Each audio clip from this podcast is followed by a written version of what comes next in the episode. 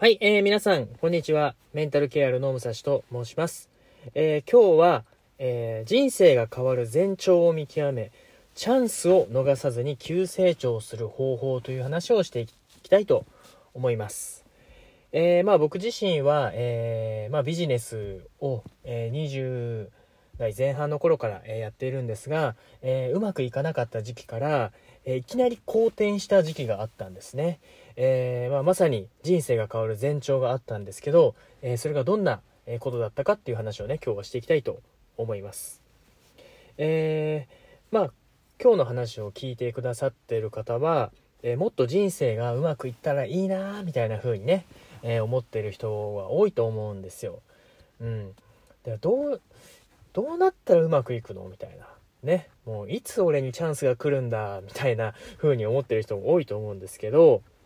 えー、まあ、僕自身もですね、えー、本当に気持ちがわかるというか、えー、まあ、23歳の頃に、まあ、サラリーマンをやってたんですけど、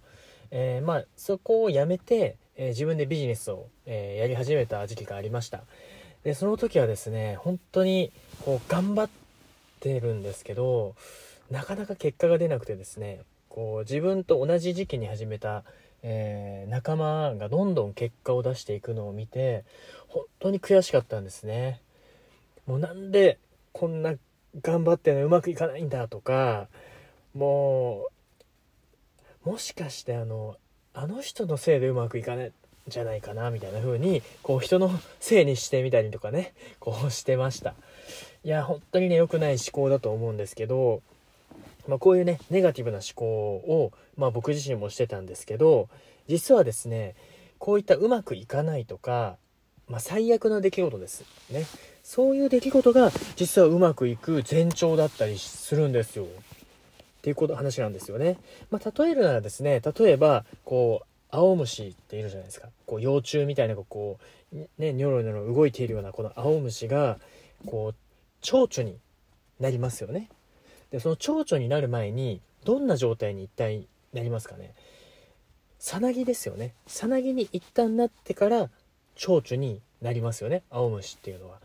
そのさなぎの状態っていうのがまあまさに最悪な出来事なわけですよ。これを分かっておくと分かっておかないのだと全然変わってくるんですよね。うん。要は人生を好転させるには一回経験しなくてはいけないっていうのはこのさなぎの、えー、最悪な状況っていうことなんですよね。うんまあ、よく思考は現実になるっていうふうに言いますけど、えー、この最悪な出来事が現れた時にどう捉えるかがすごく、え、大事なんですよね。まあ、さっきねこう言ってた通りにもうなんでこんなことになったんだよクソみたいな風にもう本当にねこうネガティブに考えてました僕は。でそれをもう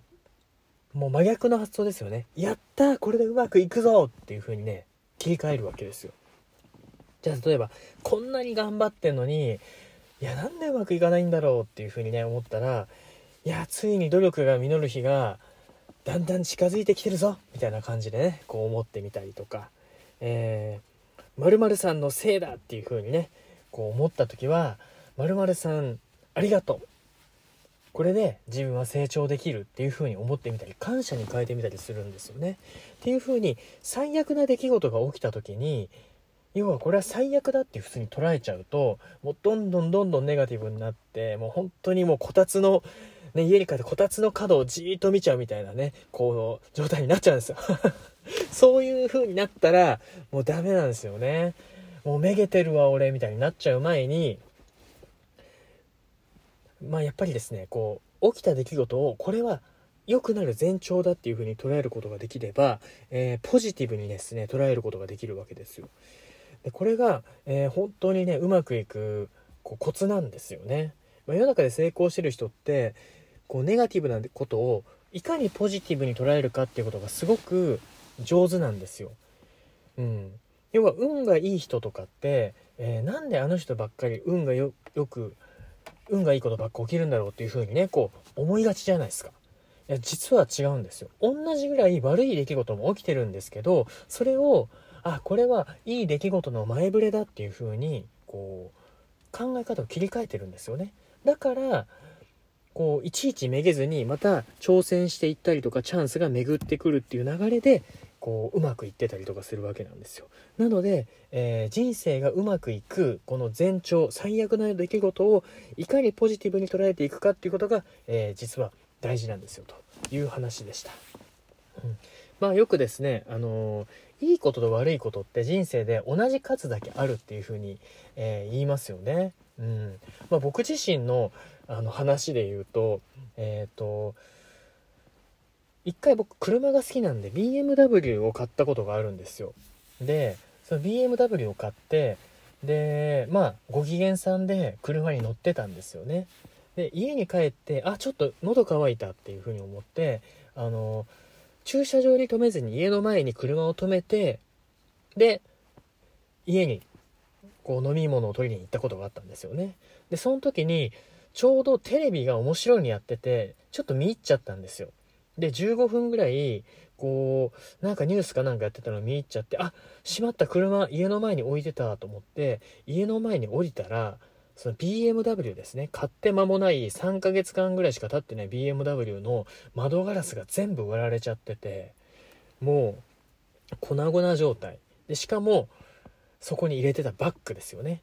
うん、ルイ・ヴィトンのバッグを確か持ってましたけどそこに、えー、財布も入れてたしえー、iPad とかですね、え、まあいろいろ入ってたんですけど総トータルで多分40万円分ぐらいの、えー、ものが盗まれていました。プラスアルファその BMW のガラスを修理費ですよね。ガラスを修理するのに、えー、40万円ぐらいですよねかかったんでトータル70万円から80万円っていうのがその一瞬の間に吹っ飛んだっていう出来事があったんですね。いやーもう当時ね全然お金もなかったしもう貧乏だったんでもう本当に一瞬落ち込む瞬間があったんですよね。でもはっと気づいてこれはめちゃめちゃいいことが起きるチャンスかもしんないっていうふうに思ったんですよね。要は最悪な出来事はいいことが起きる前兆だってことをしてたんで。なんでやったっていうふうに喜ぼうと思ったんですよ。うん。普通だったらめちゃ落ち込むところをよしこれはその分めちゃめちゃいいことが起きるぞっていう風に切り替えたんですよね。警察の人もねこう後で、ね、呼んだら来るわけじゃないですか。ね、来てで「ああお気の毒にお気の毒に」みたいな感じに言われるんですけど「ああまあ別にいいっすよ」みたいな、うん、じゃあちょっと指紋だけ取らせていただいてもいいですかってなぜか僕の指紋をねこう取られるんですよ。ねよくわかんないですけどで指紋を取るのもよくわかんないけど、ああ、いいですよって、もうぜひぜひぜひって撮ってください。いくらでも撮ってください。ははみたいな感じで、ご指紋を撮ってもらったりとかですね、超ご機嫌さんに、その、何て言うんですか、警察の対応をしたんですよね。うん。で、まあそれで、そのことは終えたんですよね。まあ修理費もかかって。で、じゃあどうなったかというとですね、本当にそっからですね、こう、金運も上がって、え収入もですね、うんとそうですね。2倍3倍ぐらいに上がりましたね。でプラスアルファで臨時収入もですねその後に、えー、100万円ぐらい一気に臨時収入があってでその修理代も払えちゃったりしたんですよね。もうこれはもう本当にも